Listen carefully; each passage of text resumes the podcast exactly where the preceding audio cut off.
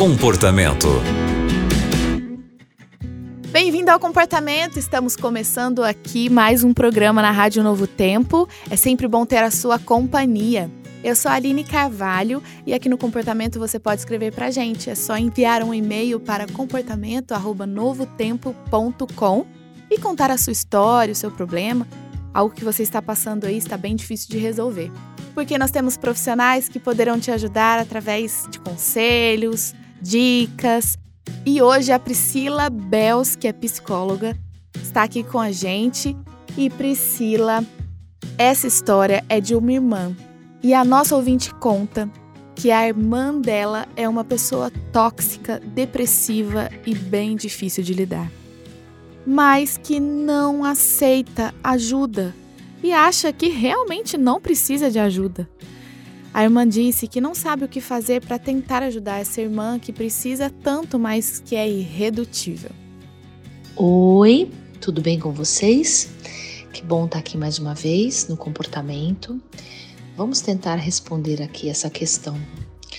É, muitas vezes a gente quer ajudar um familiar nosso, a gente quer fazer alguma coisa a mais. É, só a nossa conversa, só o nosso apoio parece que não é suficiente e a gente fica se perguntando o que mais que eu poderia fazer por essa pessoa.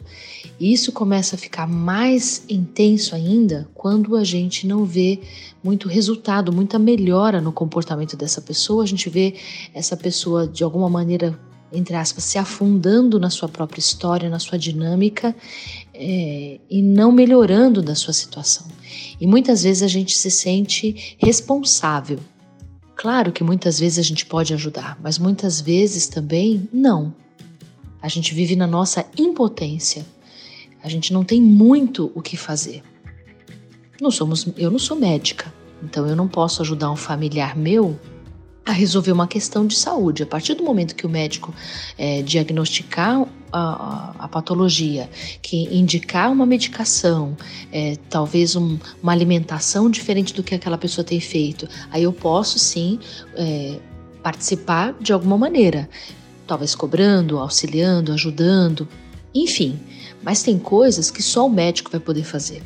Então, muitas pessoas ao nosso redor, independente de ser família ou não, no caso é a sua irmã, que precisa, você percebe que ela precisa de ajuda, mas ela não quer, nos impossibilita de ajudar. E a gente fica numa situação muito difícil, muito complexa.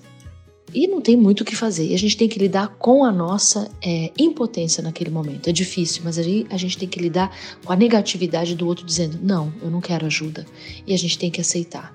Não é fácil é, é complexo, a gente está à disposição, mas aquela pessoa se nega a ser ajudada. Talvez seja um momento, talvez seja uma fase. A gente espera sempre que as coisas mudem, e elas mudam mesmo, né? É, um dia é diferente do outro. Quem sabe em algum outro momento essa pessoa acaba cedendo e reconhecendo e pedindo, solicitando ajuda. Mas quando a pessoa não solicita e além de não solicitar, ainda se nega, a gente tem que ficar na nossa e aguardar o tempo dessa pessoa.